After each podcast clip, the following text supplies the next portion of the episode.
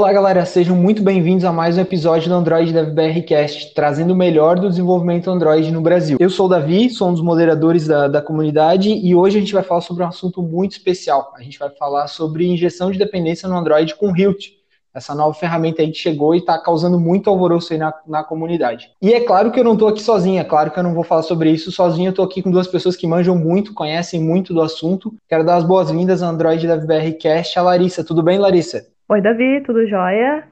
É, é um prazer estar aqui participando desse, desse podcast. Agradeço muito o convite do, da comunidade Android da FBR. Legal, seja muito bem-vinda, estamos muito felizes de ter você aqui. E eu estou aqui também com o Ramon.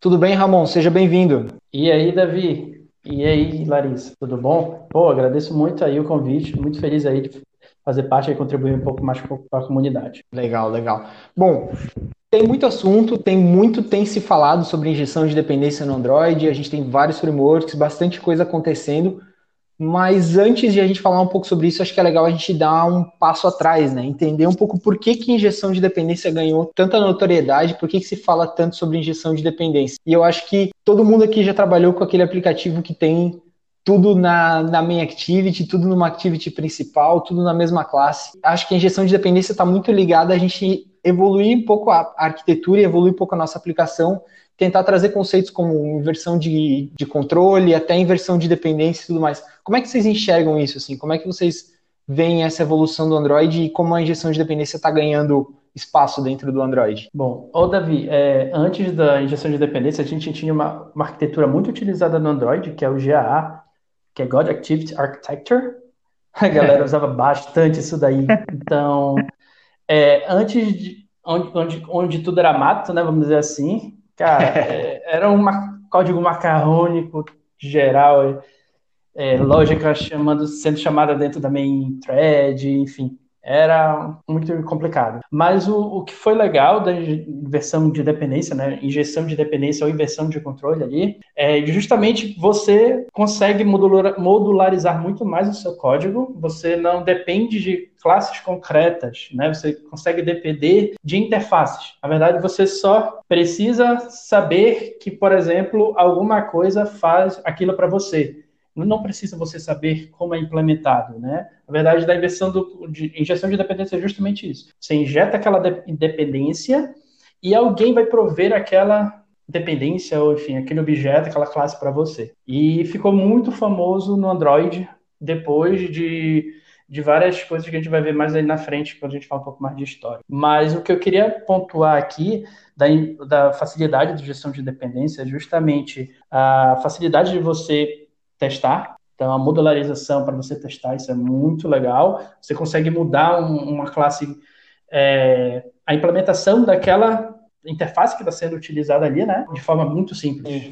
Então, isso é muito legal da injeção de dependência. E o Solid, né? A gente pode deixar de citar o Solid aqui, aquele Dzinho ali é de Dependency Injection. Padrão Solid ali, do Uncle Bob, né? É justamente essa questão aí de do desenho da injeção de dependência. O projeto bom de software é isso. Você tem que ter aquele desenho também, né? Com certeza, com certeza. Tem várias, várias etapas ali, né? Vocês já trabalharam em algum aplicativo que trabalha com injeção de dependência, mas com a famosa injeção manual, que a gente constrói as classes que fazem a injeção, constrói quem provê, os containers e tudo mais? Vocês já trabalharam com isso? Já fizeram isso? Na, na verdade, já, já tentei fazer isso, né? Na verdade, quando eu comecei a aprender o Android, meio que direto num framework ali de injeção de dependência. E aí eu Legal. percebi tipo, que o conceito de injeção de dependência não estava muito claro na minha cabeça. Então foi aí que eu tentei voltar ali para os primórdios, né? Ali para o básico do básico e estudar pela injeção manual. E, cara, isso no Android é extremamente complicado, né? É, tipo, uhum. é muito boilerplate code que acaba, que acaba gerando, né? Você criar Sim. toda aquela classe para gerenciar as instâncias cuidar de gerenciar escopos é muito complicado também, uma gestão de dependência manual.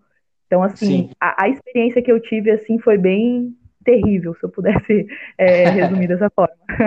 É bastante código, né? E isso até que você falou é, é, bem importante, assim, né?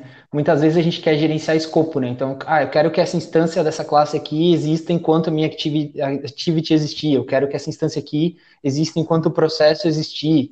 É, então, tudo isso quando a gente fala de um, de, um, de um framework como o do Android, em que a gente não controla o ciclo de vida da aplicação, né? é, isso é bastante difícil. A gente tem que muitas vezes ficar escrevendo código para acompanhar o que está acontecendo no ciclo de vida para reagir. E isso a longo prazo gera uma complexidade enorme, né? Quando você começa a ter uma injeção de dependência evoluindo junto com uma aplicação grande, você começa a ter realmente um volume enorme de código, né? Verdade. É, também senti uma dificuldade muito grande na, tipo, quando você quer reutilizar um código, Uh, às vezes eu não vi ali outra opção se não copiar e colar, sabe? Então realmente você Também. vai gerando ali é muito boilerplate e até mesmo para refatorar como as coisas ali ficam muito difíceis ali, você fez uhum. muito manual para você refatorar aquilo, acaba ficando muito complexo à medida que o projeto vai crescendo, né? Quando ele é pequeno até que é de boa, mas à medida que uhum. você vai evoluindo o projeto e você tem que refatorar alguma coisa ali no seu grafo, fica extremamente complicado você gerenciar essas dependências dos escopos, né? Então é, é bem complicadinho. E, bom, é, isso se fala há muito tempo dentro do Android, já faz muito tempo que a gente fala sobre é, injeção de dependência, e no Android a gente teve um começo confuso da injeção de dependência, né? A gente teve os primeiros frameworks aí vindo de vindo de plataformas Java. Você chegou a fazer, escrever projeto nessa época, não chegou, Ramon? Na época em que a gente trazia framework lá do Java, trazia Juice, trazia outras coisas, não fez? Cara, isso é muito nostálgico falar, falar sobre isso. Lembrado. Mas vamos lá. Ali em 2011, mais ou menos, 2010 para 2011, né? O RoboJuice, que foi uma implementação do Juice, né? Que era muito comum ali para desenvolvimento web, é, mas no Google App Engine. E era muito bom, porque ele trouxe o conceito de providers, bindings, modules, tudo isso que hoje a gente vê em frameworks que a gente já usa bastante no Android. A gente Legal. já vi, viu isso implementado no Juice, né? Teve muita influência do Juice. E o RoboJuice foi muito legal, assim, uh, na época uh, eu lembro que eu pude participar, palestrar lá no Android Dev Conference, foi em 2011, ali, ali no Rio de Janeiro, e aí eu pude falar com o Michael Burton ali, que foi um dos engenheiros-chefes que, que criou o RoboJuice. Fiz umas perguntas para eles, assim. E muito legal, cara, coisas tipo de injeção de recursos, né? Que a gente viu depois legal. ali no Knife, no Android Notations. Injeção de recursos, uhum. injeção de contexto. No Android a gente sabe, tudo era de, tudo dependia do contexto, né? Enfim. Então, é injetar de contexto, é prover módulos, é, apesar de ser, ter sido de uma forma bem é, manual e error prone, porque você fazia isso via XML, né? você definia os bins uhum. via XML e declarava o que era a implementação com a interface, fazia, faziam os binds ali, né? E tinha uma grande desvantagem, né? Vamos dizer assim, com o tempo, foi se o projeto escalando e uma das grandes vantagens do RoboJuice era que ele fazia isso tudo em runtime né? Que, enfim, é, uhum. podia piorar a performance do, do, do, app e não é um, não é algo que né, se provou que se torna algo muito bom assim no, é, no desenvolvimento do Android, né? Sim. Usava Reflection, Ramon? Isso, ele usava Reflection. Mas Exatamente. ele usava Reflection. Ah, tá. Isso mesmo, ele usava Reflection. E aí tivemos várias outras iniciativas, né? Tivemos aí o Dagger, ali em 2012, mais ou menos, trazendo justamente muitas melhorias, né, e principalmente herdou algumas coisas do Juice, tipo providers, scopes, bindings, essas coisas já tinha no Juice, no, no RoboJuice, no caso também, né, mas ele trouxe um conceito muito legal de componentização, né, de, de daquela aquela forma de componentização polilítica, né, de você ter várias separações separação de, de preocupações ali, onde você tem components sobre components, né, e você tem um grafo bem detalhado de acordo com um determinado contexto. O Dagger trouxe isso muito bem, né? Só Legal. que a primeira versão ali foi justamente trouxe o mesmo problema do Android, do, do RoboJuice, no caso, uhum. que era em runtime, né? E aí em 2015, quando a Google aderiu ao projeto, né, adquiriu o projeto, inicialmente pela Square, Aí veio o Annotation Processing, pô, e veio um monte de melhoria bacana ali, né? Apesar de ter aumentado o build time, né, do, do nosso... Várias vezes aí, quem nunca tomou copo de café aí, né? Vários copos de café para esperar uma build terminar.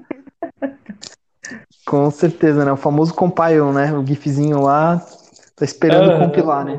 Legal. Isso. E assim, O, o Dagger ele ficou famoso por várias coisas e uma delas era a complexidade. Como é que vocês enxergam assim o Dagger puro assim em relação à complexidade, curva de aprendizado e tudo mais? Como que foi isso para vocês? Concordam com essa visão da, de que o, o Dagger puro é um framework muito complexo e complicado com uma curva de aprendizado muito grande? Bom, eu acredito que ele seja assim um framework assim é, complexo, é, porque as coisas ali que acontecem no Dagger, quando o desenvolvedor não tem muito claro ali o conceito de gestão de dependências, as coisas parecem ser meio mágicas, né? E quando as coisas são mágicas assim e você não entende, você perde o controle daquilo que você está fazendo, né? Então acho que a complexidade vem um pouco daí, né? Não só do framework, mas também do conceito de injeção de dependência, que também não é simples, né?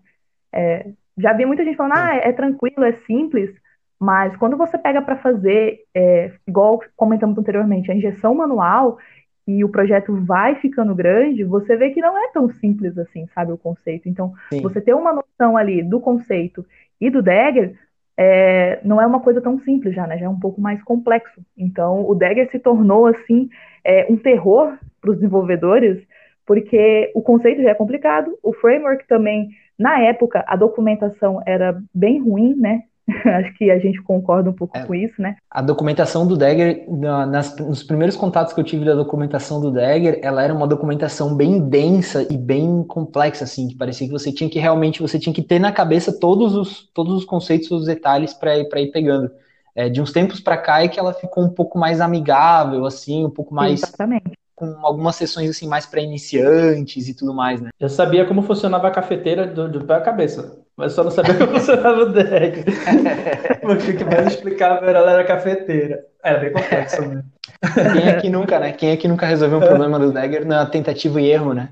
Ah, vou mudar Exato. aqui, vou mudar aqui. Ah, foi, agora foi. É, mas assim, e quando dava e... certo, você não sabia o porquê dava certo, né? E quando dava pau, você também não sabia por que que tava dando pau, né? Então, era coisa que você, tipo, acontecia alguma coisa, você não sabia de onde estava vindo, era tudo muito mágico, né? Então, pô, e a documentação não colaborava muito, né? Então, aí a galera reclamava Sim. muito disso, né?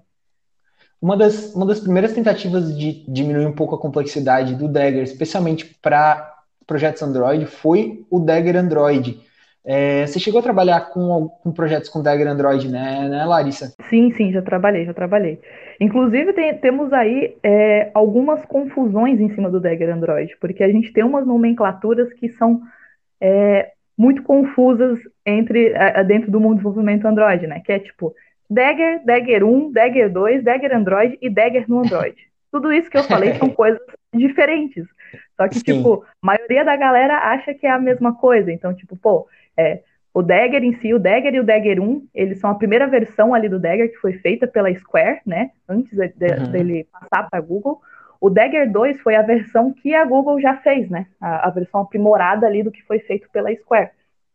E o Dagger Android foi meio que um, uma tentativa ali de abstrair alguns passos ali, né, da, da, da injeção de, de, de dependências para facilitar uhum. no desenvolvimento Android. Só que a intenção da Google foi boa, só que não deu muito certo. É porque eles criaram esse pacote ali do Dagger Android para facilitar, né, entre aspas, é, trazer aí algumas abstrações para reduzir essa complexidade, para deixar mais fácil para a galera entender. Só que, tipo, não deu certo, né? A galera estava usando o Dagger Android e ainda assim eles, a, o pessoal estava sentindo muita dificuldade, via ali muita complexidade. Então, assim, o Dagger Android veio para ajudar, mas o coitado não conseguiu, né? e, bom, e, e sim, é, com certeza a galera teve muita gente que às vezes começou a estudar Dagger e começou a estudar já usando o Dagger Android, né? Então, é, como ele abstrai ali algumas camadas, o pessoal que começou estudando usando o Dagger Android às vezes não, não tinha conhecimento do que essa camada abstraída fazia. Então, isso ali tirava um pouquinho ali do, dos conceitos de conhecimento do, do, da, da, injeção de dependência do Dagger, né? Então, uhum. ele trouxe essas inconsistências né, por um certo tempo. Então, uhum.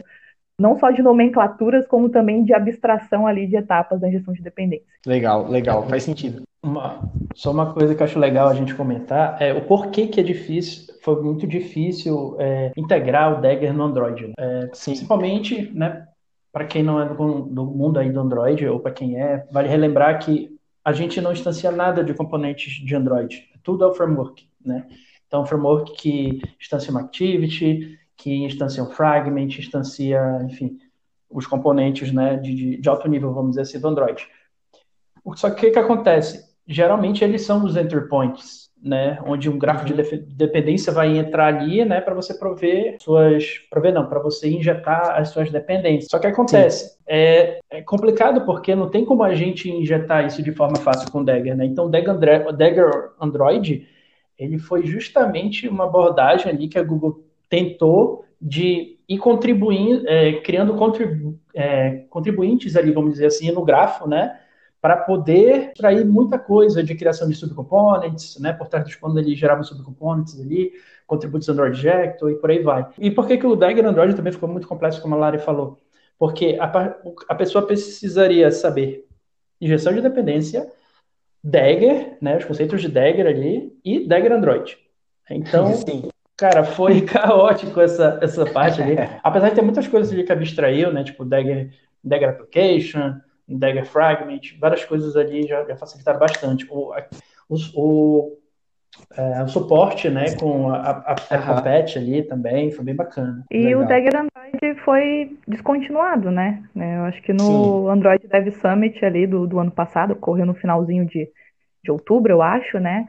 É, a Google anunciou que ia parar com o desenvolvimento do, do, do, Dagger Android, porque eles perceberam que o objetivo do Dagger Android era reduzir a complexidade, só que eles perceberam que ele não resolveu esse problema, né? Continuou sendo complexo, os desenvolvedores ainda estavam reclamando ali de problemas para entender o Dagger no geral e tal. E então a Google decidiu parar de, de desenvolver. E aí, como eles falaram no ano passado, ah, a gente vai estar desenvolvendo uma solução melhor que é o Hilt, né? Que é o que tá vindo aí. A gente teve um. A gente teve meio que um, um momento meio de limbo ali no meio, né? A gente teve vários frameworks, a gente tem, na verdade, até hoje, vários frameworks disputando espaço no mundo Android, cada um com suas vantagens e desvantagens e tudo mais, né? A gente teve o Dagger Android, que durante muito tempo ele não foi oficialmente abandonado, mas ele praticamente não, não teve grandes evoluções. Daí a gente teve o surgimento de alguns frameworks mais focados em, em Kotlin. E recentemente a gente teve o Dagger como uma recomendação oficial da Google. Então a gente teve aí a Google indo lá e dizendo, não, usem Dagger. E aquela, e aquela imagem da apresentação circulou todas as comunidades da a Google é, afirmando que iria investir mais no Dagger para aproximar mais o Dagger do Android. Então, a gente teve aí, durante um momento, um certo espaço e a gente passou a ter um posicionamento oficial. E, recentemente, a gente já teve, teve até o certo, de certa forma, esperado lançamento do Hilt. afinal, desde que a Google falou para a gente usar o Dagger, ela prometeu evoluções para a gente simplificar. Como que foi para vocês esse momento, assim, como que vocês viram a Google direcionando o uso do Dagger e lançando o Hilt como uma ferramenta para apoiar? Qual que foi a primeira impressão de vocês quanto a isso? É, bom, Davi, eu acho, primeiramente, ali, com essa toda essa complexidade ali do Dagger, né, e Dagger Android, enfim, antes da Google ter não ter opinado a respeito disso, houve uma demandada muito grande para outros frameworks, ali como o Coin, CodeI, né? Por quê? Porque a simplicidade, a facilidade era mais aderente a Kotlin. Quem mexeu já com Dagger, logo no início ali com suporte a Kotlin, cara, viu que era, era muito caótico. Aí não funcionava o CAPT direito, aí tinha que fazer uns hackings ali e tal. Nossa. Sim. E, e aí a Google, eu achei muito legal aquela apresentação ali no Android Dev Summit, que ela realmente falou, não, é, nós usamos DAG no Fotos, Google Fotos, no Gmail, eles deram exemplos de projetos que eles usam, né, que são grandes, projetos grandes ali e escaláveis, né, então deu a recomendação de use DAG, né, e Legal. eu achei isso, assim, fantástico, cara, que eu nunca tinha visto a Google opinar a respeito disso, né, de, de gestão de dependência. Achei muito legal. Eu, eu recomendo, para quem ainda não assistiu, né? Eu recomendo assistir. É uma baita apresentação. Vamos, nós vamos linkar aqui no, no episódio também essa, essa apresentação. Lari, como que, qual que foi a tua primeira impressão do Hilt? O que, que você achou? Bom, então, Davi, é, quando a, a, Google anunciou ali que o Dagger é, era o recomendado, confesso que eu fiquei em choque. Porque eu já estava ali começando a migrar para os outros frameworks, estava é, começando já a dar uma estudada no Coin, já estava ali aplicando o Coin ali em alguns projetos pessoais para dar uma estudada e tal. E realmente o Coin, ele, ele, ele é bem fácil, assim, né, comparado com o Dagger, ele é bem simples, a, a, documentação dele é muito boa, né, coisa que o Dagger não tinha, a documentação do Dagger era bem bem triste ali, bem defasada tal. Então a documentação do Coin trouxe uma simplicidade muito grande para esse framework.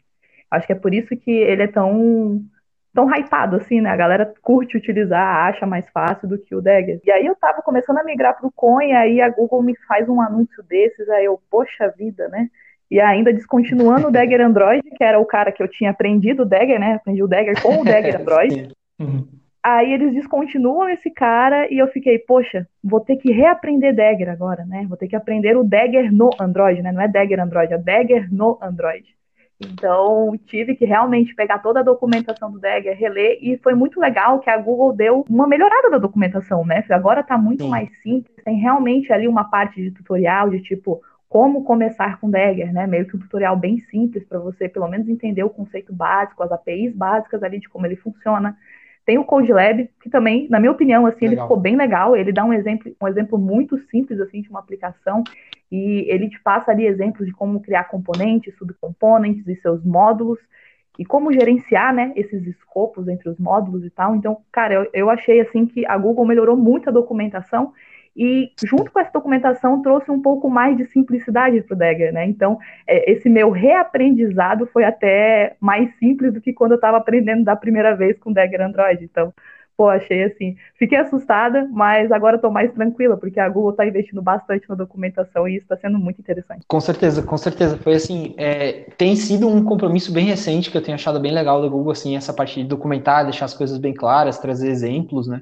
Ah, e um ponto que eu acho que foi o ponto que me marcou bastante em relação ao Hilt é quanto ele tem, ele carrega um conjunto de opiniões fortes, é, digamos assim. É, existem muitas formas de fazer muitas coisas dentro do Dagger. É, isso é, obviamente, tem o seu lado muito positivo, só que ao mesmo tempo você tem desenvolvedores que muitas vezes acabam ficando meio perdidos. Tá, por onde que eu começo? Qual é o, qual é o jeito de se fazer? Não tem, tem vários. E para quem está começando, isso é muito difícil, realmente foi difícil para mim no começo, quando eu estava trabalhando com o Dagger, quando eu estava iniciando, por exemplo, no Dagger. Ah, tá, isso aqui eu posso fazer como subcomponent, mas eu também posso fazer como component, mas de repente eu posso, isso aqui dá para fazer criando vários módulos, unificando em um único módulo. Tem muitas formas de fazer algumas coisas. O Hilt ele traz várias opiniões com o propósito de simplificar, com o propósito de deixar a coisa mais uniforme, e ele pode ter uma vantagem também que agora quando a gente navegar entre aplicações, então quando uma pessoa navegar entre projetos diferentes, se esses projetos estiverem usando o Hilt, a tendência é que esses projetos estejam numa estrutura mais próxima. Então, alivia um pouco dessa carga cognitiva também. É, e, e, eu acho isso bem interessante, eu acho isso bem interessante mesmo. Traz algumas restrições, traz algumas, talvez, workarounds, algumas coisas, mas no geral, eu achei bem interessante essas, essas opiniões que o Hilt carrega junto dele, né? Uma delas é justamente uma estrutura mais monolítica. Até nos seus posts ali, tudo no pro Android da FBR, Ramon, você fala um pouco sobre essa estrutura. Quer comentar um pouco sobre essa estrutura meio monolítica que o Hilt traz? Boa, Davi. Bom, o, o Hilt ele implementa totalmente diferente do, do Dagger, né? O Dagger ele é polilítico ali, enfim, são vários subcomponentes, componentes, referenciando é, módulos. O, Legal. A estrutura monolítica é um módulo, ele é instalado em vários componentes. Né? Então é um componente Legal. que vai gerenciar vários módulos ali. A Google deixa uhum. claro ali no, na parte do design por que, que eles escolheram dessa forma monolítica, porque apesar de gerar mais código ali, né, enfim, é, é um, na verdade concentrar ali a, a responsabilidade apenas no componente, isso isso consegue ser escalado né, de forma fácil. E se você tiver que, sei lá, segregar, ter que segregar em vários submódulos, alguma coisa do tipo, não vai ter tanta explosão assim de, de, de subcomponentes, componentes como acontece como hoje, né? Tipo, hoje um, um, dos problemas do Dagger, apesar de ter essa separação, é justamente essa.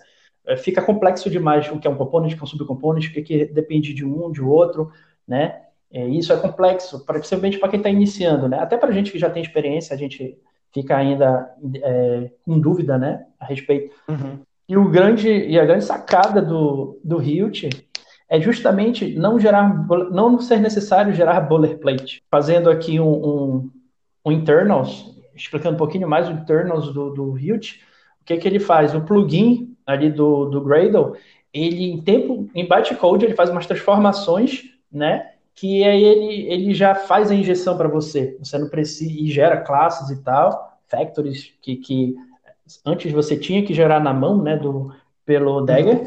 o Hilt já faz isso. Então, basicamente, você só precisa anotar Android Entry Point, Hilt Android App, né, no application, e dar os injects no, nos construtores, né, e se tiver que criar módulos, enfim, você configura Sim. como deve ser, né. Então, assim, a grande sacada do Hilt foi essa, é, trazer menos tempo em setup e você focar mais na sua regra de negócio, criando seus módulos e provendo seus bindings.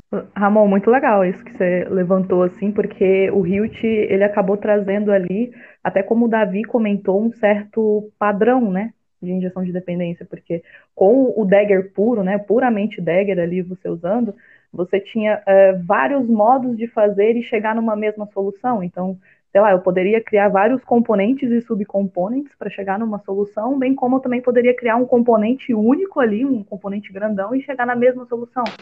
É, a dificuldade, a diferença dessas, desses, desses dois caminhos seria realmente você gerenciar os escopos, né? E isso não ficava complicado, né? Porque você às vezes é, ia estudar, estudava de um projeto para outro, era feito de um jeito, aí passava para outro, era feito de outro jeito, e isso trazia meio que uma confusão né, na padronização, e era uma discussão muito grande, né? Tem até artigos que discutem sobre é, a granularidade desses componentes, né? Será que vale a pena eu criar um componente muito pequeno ou subcomponentes bem pequenininhos e, e, e, cuidar dos escopos dele, ou vale a pena eu criar um componente um pouco maior, com um escopo maior, ou que envolva aí uma, uma complexidade e depois ter que é, me virar ali para gerenciar o escopo dele, sabe? Então, era uma discussão muito grande que tinha, né, sobre qual seria a padronização de você criar esses componentes e subcomponentes e módulos, e que o Hilt meio que veio para ajudar com isso, né? Ele trouxe ali uma padronização já de componentes já pré-determinados que a gente só precisa utilizar, né? Então, é como você falou, a gente agora só foca na regra de negócio do nosso projeto. Bom, boa, Lara, exatamente Legal. isso. E uma outra coisa bem legal do Hilt, te complementando, é, são os scope, scope bindings. Né? Então, cada componente ele já tem o seu escopo pré-definido. O que, que isso é legal? É, se eu injetar, por exemplo, um, algo no meu, na minha activity, automaticamente ela já vai ter um escopo né, compatível com application. Porque application, é a activity component, ela herda de, de application component que são componentes built-ins já é, que o, o Rio te traz. Isso é coisa bem legal. Você não precisa criar, toda vez que você quer seu projeto ou for migrar para Dagger, você não precisa criar seu application components, né?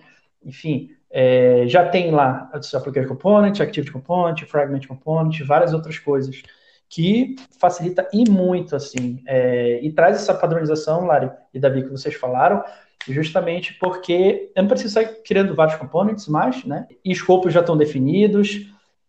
E era, uma, era, era um carnaval, assim, né, de, de, de, implementações, quando a gente coloca esse módulo aqui no application, ah, não, ele vai, ele vai para um component, poxa, mas se ele for para o application, ele já é single, então não era para ele ser single, então fica é aquela coisa assim, né? É, eu acho que a gente, a gente falou bastante sobre boilerplate, boilerplate, é, e até sobre escopo, né? Eu acho que é legal a gente tentar desmistificar um pouco esses dois, esses dois pontos, que são pontos, são palavras bem carregadas, bem cheias de, de, de significado muito importantes para a injeção de dependência. Né? Quando a gente fala geralmente de escopo, a gente está falando, é, me complementem, é, Ramon, Lari, mas a gente está falando de ciclo de vida de objetos, certo? Então, quando eu falo, ah, esse objeto, essa, essa instância aqui desse objeto aqui vai ter um ciclo de vida, vai ter um escopo de activity. Quer dizer que aquele objeto vai existir enquanto a minha activity existir é, esse objeto aqui vai ter um ciclo de vida de application. Quer dizer que, resumidamente, é, ele é um singleton e ele tem um escopo de application, ou seja, ele existe para aplicação inteira, certo? É, e quando a gente fala muitas vezes de é, boilerplate, boilerplate, a gente está falando justamente que muitas vezes a gente tem que escrever o código para dizer para o Dagger qual é esse escopo e qual é esse ciclo de vida. Porque muitas vezes a gente. É, o Dagger ele é um framework Java, ele é um framework genérico. É, para a gente trazer ele para o Android, fazer com que ele entenda o ciclo de vida do Android, muitas vezes a gente tem que escrever o famoso boilerplate, né? Então, muitas vezes a gente tem que pegar um, um component e associar ele com o ciclo de vida de uma activity, de uma application, alguma coisa nesse sentido. E, justamente, essa flexibilidade gera a necessidade do desenvolvedor ficar analisando e entendendo cada componente, para entender qual é o ciclo de vida daquele componente, quanto tempo ele vive e tudo mais, ao contrário do que a gente ir lá e definir um componente como tendo um ciclo de vida mais pré-definido, como é o caso que o Hilt traz, certo? Vocês enxergam dessa forma também? É, é isso mesmo, Davi. Uma, uma grande vantagem assim, do Hilt é que ele é muito aderente ao Jetpack e também aos componentes do, do, do Android mesmo, né? O Hilt, ele, ele realmente ele foi planejado para rodar no Android, de fato, né? Não é genérico como é o DAG, qualquer JVM. E, por exemplo, tem um componente lá que é o Activity Retained é, Component, que ele é justamente para você utilizar com ViewModel. Ele tem justamente um componente que tem justamente uh, o escopo de vida de um ViewModel, vamos dizer assim, né? Então, eu Legal. só preciso utilizar esse componente, na verdade, só utilizar uma anotação lá, né, que por trás dos panos já usa esse componente ali. Mas mais detalhes tem no artigo que eu escrevi, que saiu essa semana ali no, na parte 2 do Hilt Series. Se vocês quiserem, tá lá no Android DevBR. Vai estar tá no, vai tá no link também, vai estar tá no link desse, tá no link, desse episódio também. Como que foi para vocês em relação à Annotation Processor? Parece que hoje em dia tudo, tudo é Annotation Processor, a gente tem muito, muitos Annotation Processor, e o Hilt trouxe mais algumas anotações. Como que vocês enxergam esse movimento do, do mundo Android, em que a gente tem muito, muito, muito annotation processo, muita geração de código. Bom, vou, vou, fazer uma piadinha aqui, mas eu tenho a impressão que meu build vai demorar mais de 10 minutos. Não sei se é isso. Né? É um trade-off, né? Na verdade, assim, eu acho que hoje, com, com o novo AGP ali, né, novas versões do Gradle, plugin, é, cada vez mais a, a, Google investindo em performance, seja no Gradle, seja é, durante o desenvolvimento ali, durante o build, eu acho que o annotation processing não vai ser um problema específico, né? É, já foi há um bom tempo ali, nossa, era 7 minutos, 10 minutos de build rodando em projetos Sim. grandes assim, né? Que eu já tive que esperar, mas eu acho que com o tempo, o Hilt ele tem uma facilidade, ele tem uma, na verdade, é, não é uma facilidade, mas é um benefício, na verdade, que por ele ser menos, não menos componentizado, mas ele ser monolítico, né, não, não é necessário já tantos componentes, então se torna mais rápido. Porque o que acontece? Um componente, quando ele, ele gera as suas dependências ali, então, num componente ele vai gerar integração com um ViewModel, subcomponente para injetar uma activity, um fragment e várias outras coisas, né? Então, aquele componente ali que ele gera, é, do código gerado em si, ele tem um monte de, de coisa já que já vem implementada ali. Então, eu não preciso sair gerando várias factories, vários, várias coisas que o, o Dagger precisava, né? Providers e tal. Uhum. Então, isso já trouxe um grande benefício. Lá na parte de design, philosophy, no, no site do Hilt, ele mostra, eles explicam lá que é muito melhor, é muito mais rápido o build time ali, justamente por causa disso, por ser monolítico não ter gerar tanta coisa que o Dagger exigia, né? E uma grande vantagem, assim, que pelo menos é, até você comentou, Ramon, é a aderência dele com o Architecture Components, né? Tipo, Exato. poxa, para você prover uma view model ficou muito simples, né? Antes você usando ali o Dagger puro, você tinha que usar aqueles multi-bindings ali, que já não é um conceito muito fácil do Dagger, né? Então, não é todo mundo que consegue usar, que, assim, que usa com muita facilidade. Então, você tinha que usar aqueles multi-bindings, into map, é, usava também, você tinha que criar um, um, meio que um escopo ali personalizado para você passar a classe da sua view model, para você poder passar ali para o seu view model factory, para depois você injetar o seu view model factory para ele prover para sua activity ou algo do tipo assim, sabe? Então, era bem complicadinho. Se você não entendia esses conceitos assim do Dagger puro, ficava bem bem complicado, sabe? E cara, essa aderência assim que ele teve com o View Model Lifecycle tornou muito simples, né? Você dá ali um arroba View Model inject, é, você consegue até passar o, o save de instance, né? Da, uhum. Se tiver, né? Algum save Isso. de instance ali. E você usa na View Model, ficou muito, muito simples, sabe? Eu fiquei até surpreso, assim.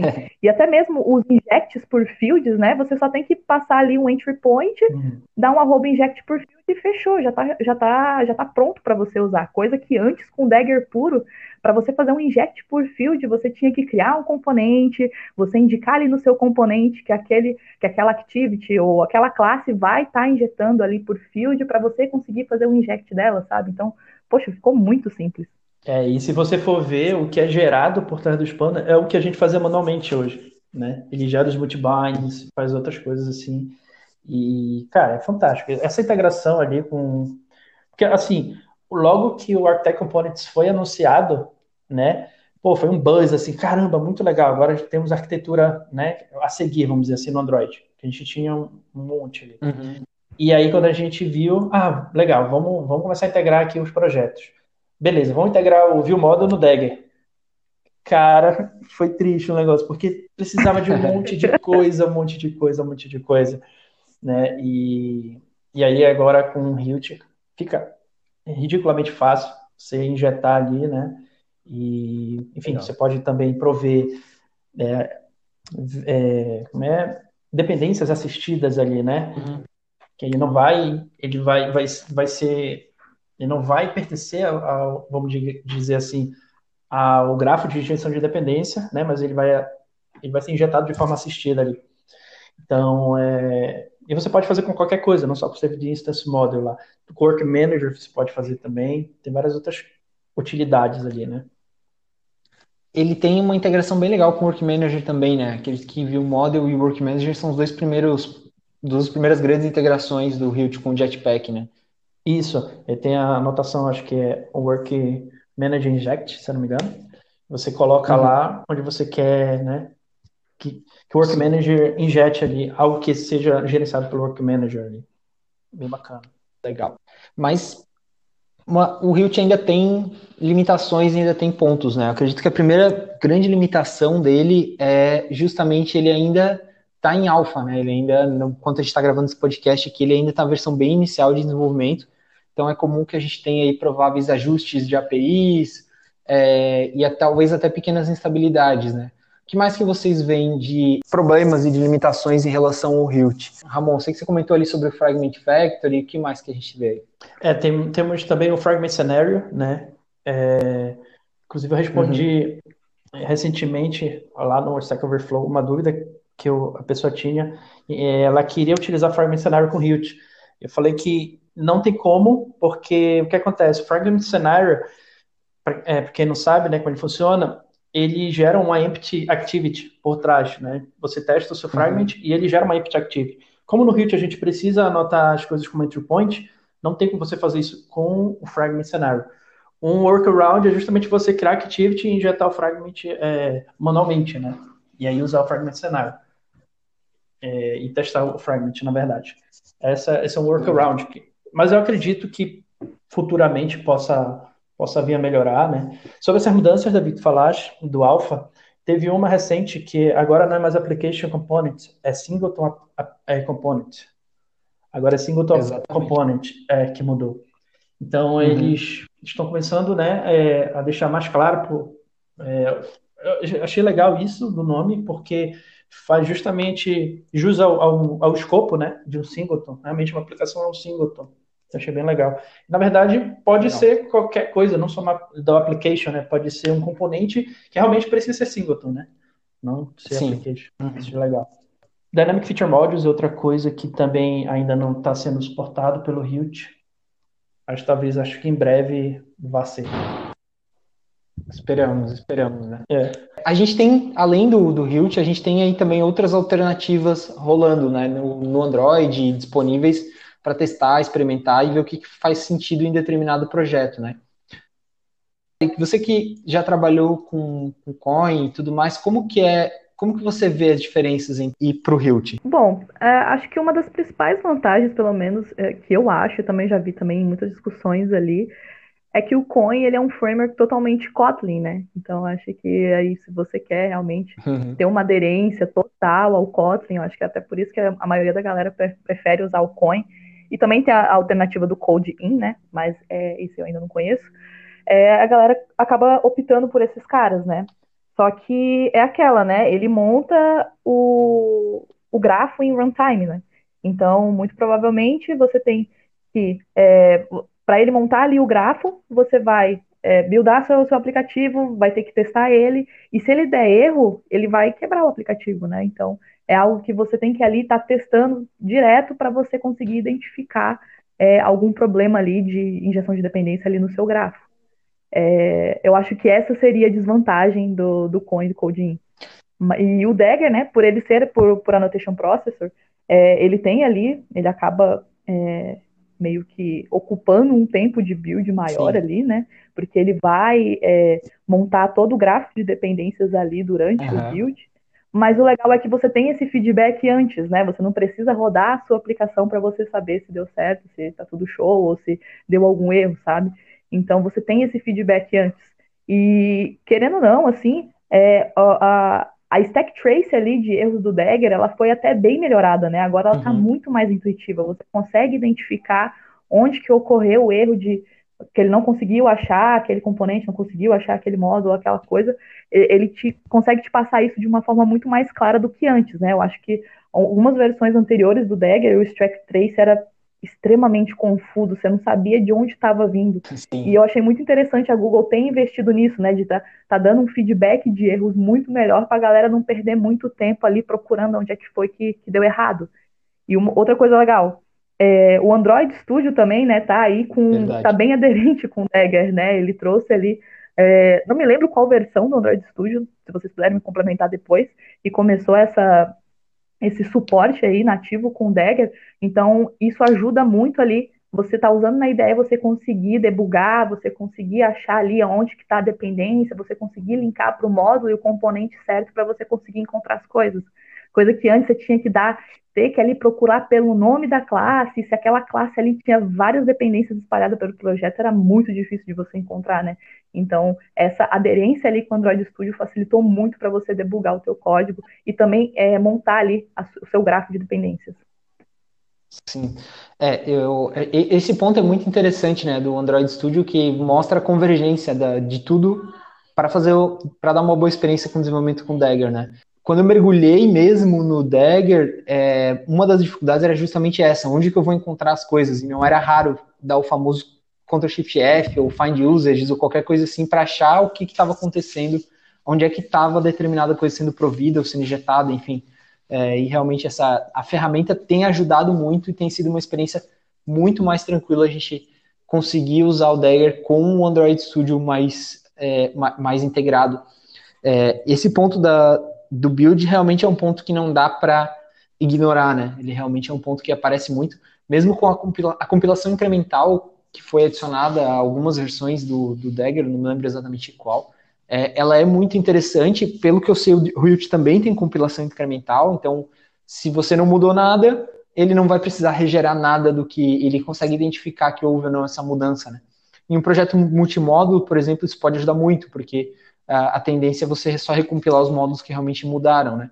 Ah, mas mesmo assim, quando você tem mudanças grandes, então não é raro eu trocar de branch aqui no projeto e eu vou para um branch que tem uma mudança muito grande dentro de alguma coisa, tirou um componente, adicionou um componente ou qualquer coisa nesse sentido, é, o build dá aquela, aquela demorada, dá aquela lentidão, a máquina dá aquela, fica pesadinha porque tem muita coisa sendo regerada, né? Então, quando a gente fala de escalar projetos, é, o Dagger ele realmente precisa ser combinado com outros recursos para melhorar o build, porque a parte de, de geração de código acaba ficando bem pesada, né? Então passa a ser praticamente obrigatório você ter modularização, você ter várias coisas junto, porque senão realmente o build sofre muito, né? É, só, só um comentário sobre a minha experiência aí, trazendo o Dagger para um aplicativo. É, desenvolvi um, um, um, projeto pessoal, assim, um aplicativo bem simples, tinha duas telas, né, era uma listagem e o detalhe do item da listagem. Legal. E fiz sem, sem injeção de dependências. E ele demorava ali, é, no máximo, um minuto para buildar né, o projeto. E aí eu comecei a refatorar usando o Dagger, e aí eu comecei a perceber essa diferença no tempo de build, aí já foi para cinco minutos a mais, até mais ali de build. Então, é, você sente, né, essa é, essa demora e pode impactar até mesmo na produtividade da equipe, né? Mas são é como o Ramon comentou, né? São trade-offs. Sim, com certeza. Entre você ter o feedback ali, ou ter o feedback lá depois, às vezes o tempo para você detectar que tem um erro de injeção em tempo de execução é muito maior do que esse tempo de build, né? Legal. Uma outra alternativa que surgiu mais ou menos na mesma época, é, não tenho exatamente datas, é, foi o Anvil é, aí pela, pela Square, como também uma alternativa bem legal para simplificar uh, o Dagger. O Anvil, basicamente, ele faz, ele tem uma filosofia parecida com a do Hilt, de simplificar um pouco o setup de projetos, reduzir o boiler code, é, e o foco dele é um pouco diferente, ele acaba sendo ainda um framework mais genérico, com o objetivo justamente de integrar módulos. Então você não tem mais que ficar dizendo que ah, esse módulo faz parte desse component, você tem que escrever o component, dar um scope o component. É, com o Anvil você consegue anotar ali os módulos e já conseguir integrar eles com bastante, com bastante facilidade, já dizer onde que eles estão dentro do projeto. E ele tem algumas diferenças para o Hilt.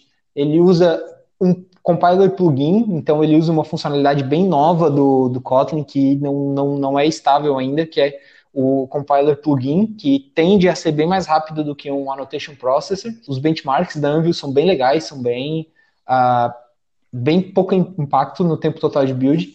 É, ele é totalmente voltado para Kotlin, né? Como ele faz parte do plugin ali do Kotlin, não tem como a gente usar em Java.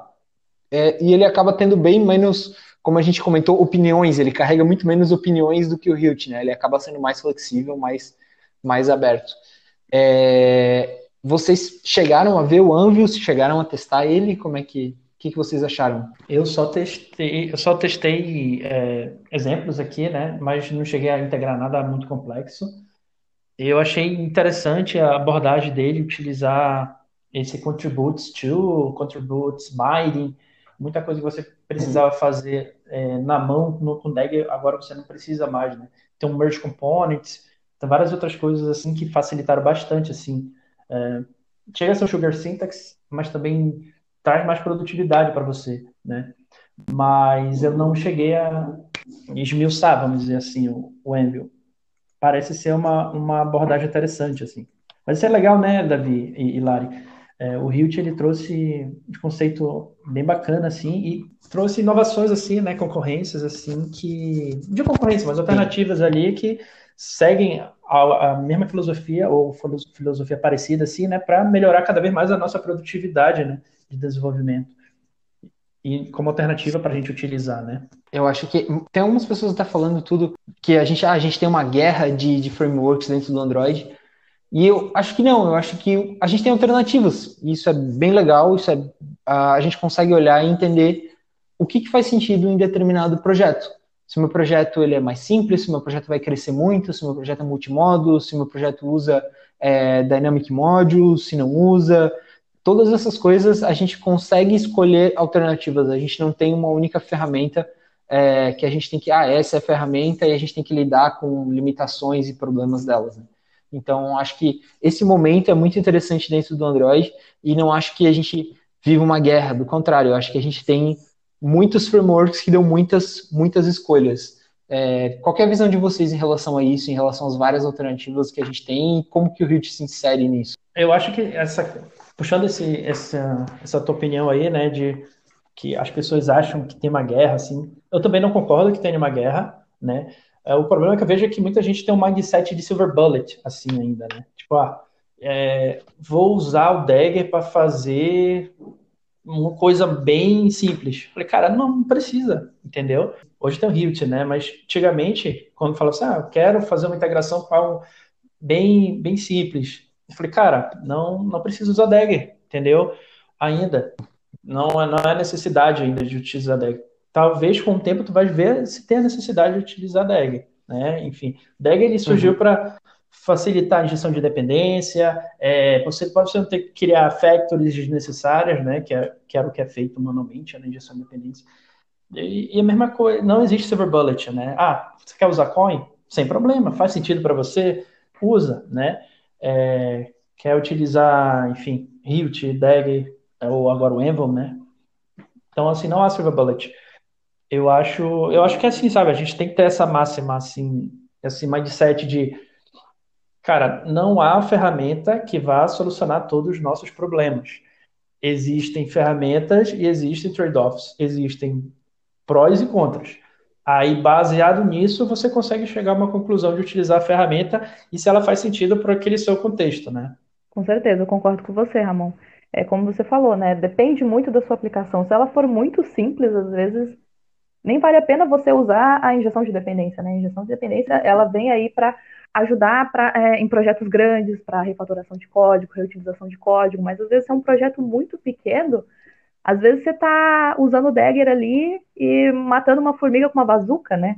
Então, uhum. assim, é realmente você tentar entender o seu contexto ali para então você ver se é necessário realmente você usar a injeção de dependências e se, e se sim, você tem aí esse leque de opções, né? É bom você ter esse leque de opções, porque, poxa, se fosse só um, é, digamos, que só fosse só o Dagger, pô, a galera tava aí descabelando para tentar aprender Dagger, para tentar se virar aí com Dagger, mas é legal a gente ter outras opções, né? E tem, muita, tem muitos desenvolvedores aí que são é, muito aderentes ali a bibliotecas Kotlin Only, então já é uma alternativa muito grande ali para o Envil, para o Codin, para o Coin, e, bom, e para quem curte mais essa parte de annotation processor, é, esses trade-offs de você ter esse feedback é, durante, o, durante o build ali, é, o Dagger também é uma excelente opção. Então, assim, vai muito da, de você analisar ali o que é necessário para sua aplicação, se faz sentido para sua equipe também, se faz sentido para você, para você ter essa escolha, né? Você ter escolhas é bom, né? Essa concorrência também faz, a, faz a, as outras bibliotecas evoluírem mais, então isso é bem interessante. Legal, legal. Muito bom, galera. Foi uma conversa excelente. Muito obrigado pela participação. Acho que falamos sobre muita coisa e a gente poderia falar muito mais é, sobre muitos aspectos, muitas variações e tudo mais, mas é, foi muito legal é, ouvir vocês aí. Para finalizar, queria uma dica, uma sugestão de vocês aí em relação a Hilt, em relação a Dagger, em relação a qualquer coisa que a gente conversou hoje. Lari, passa uma dica, uma sugestão, uma sugestão de conteúdo. Ó, a minha sugestão de conteúdo acho que vai muito também para a documentação, a própria documentação ali do Dagger. É, tinha comentado ali que é, a Google evoluiu bastante com a documentação. É, o Code Lab também ajuda bastante com os conceitos básicos, se você for usar ali o Dagger puro. Para quem for começar com injeção de dependência agora, eu sugiro aprender o Dagger puro não, não tenta usar o Dagger Android, já que ele não está sendo mais desenvolvido. Mas se você já tem um projeto em Dagger Android também, não precisa desesperar, né? Não é agora que ele vai ser depreciado, ainda vai continuar. E o Hilt também está aí evoluindo a sua documentação para ajudar a galera a migrar é, aplicativos que estavam usando o Dagger Android ou o Dagger puro. Então isso ajuda bastante. E uma, uma sugestão de, de, de artigo, eu vou sugerir o artigo do Ramon, que ficou muito bom já, tá, já lançou recentemente aí a parte 2, né? E os próximos artigos ali que ele vai que ele vai escrever vai ser sobre testes, né, com o Hilt. E está sendo uma série ali de artigos muito bom, recomendo bastante. Pô, legal, valeu aí. Bom.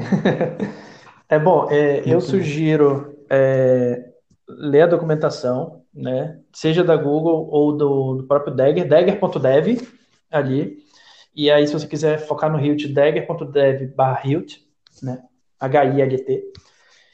E uma dica assim que eu sempre faço, que eu utilizo bastante assim da minha, da minha carreira, é eu sempre crio projetos open source ali, né, no, no meu GitHub, para justamente é, servir de inspiração para outras pessoas, né, ou que as outras pessoas possam ajudar e evoluir junto também. Mas é uma forma de você aprender na prática ali, né? Não fica apenas só com a leitura, ou baixa, ou não baixa apenas os samples não, crie do zero. Né? Cria no seu projeto, um side projects, vai integrando, né? Enfim, e também, né, leiam aí o, o meu artigo, escrevi com muito carinho ali, tá em português, na comunidade. Em breve vou lançar em inglês ali para no meu, no meu Medium. A primeira versão é introdução ali sobre o Hilt, né? Faço um histórico ali sobre como é que vai ser, como, como é o, a gestão de dependência no Android e como que o Hilt veio a facilitar todas essas dores que a gente tinha, né? Já na parte 2 eu falo especificamente do Architect Components e focado no View Model. Como a gente utilizar o View Model integrado já com Hilt. É bem bacana também. E a terceira parte, vou dar um spoiler aqui, vai sair sobre como migrar de Dagger para Hilt. Em breve sai aí na, no Android DevBR. Sigam, por favor, as redes sociais do Android DevBR e entre no Slack para a gente conversar lá. Irado, irado. E como que é a melhor forma de entrar em contato com vocês, pessoal? Quem quiser conversar um pouco sobre injeção de dependência, quem quiser comentar aí, qual é a melhor rede social para falar contigo, Larissa? Bom, vocês podem estar entrando em contato comigo ali pelo meu LinkedIn, é Larissa Maranhos. É, pode ser também pela, pelo Instagram, tá? É Larissa Marais também. Fiquem à vontade ali para me seguir, para me adicionar. Estou bem tranquila ali, se vocês quiserem trocar uma ideia, tirar uma dúvida, é, ou até mesmo reclamar um pouquinho sobre o conceito de gestão de dependência, aí tô aberta a, a, alguma discussão aí. É, e também tem o meu GitHub, que é Larissa Marais, tenho ali também alguns projetos é, uns projetos bem básicos ali com o Dagger, que foi o que eu comentei, projetinho ali de listagem, alguma coisa que já traz ali alguns conceitos de injeção de dependência. E em breve vou estar tá fazendo um projetinho pessoal ali no meu GitHub trazendo o Hilt, né? Então, se vocês quiserem dar uma olhada e acompanhar, fiquem à vontade.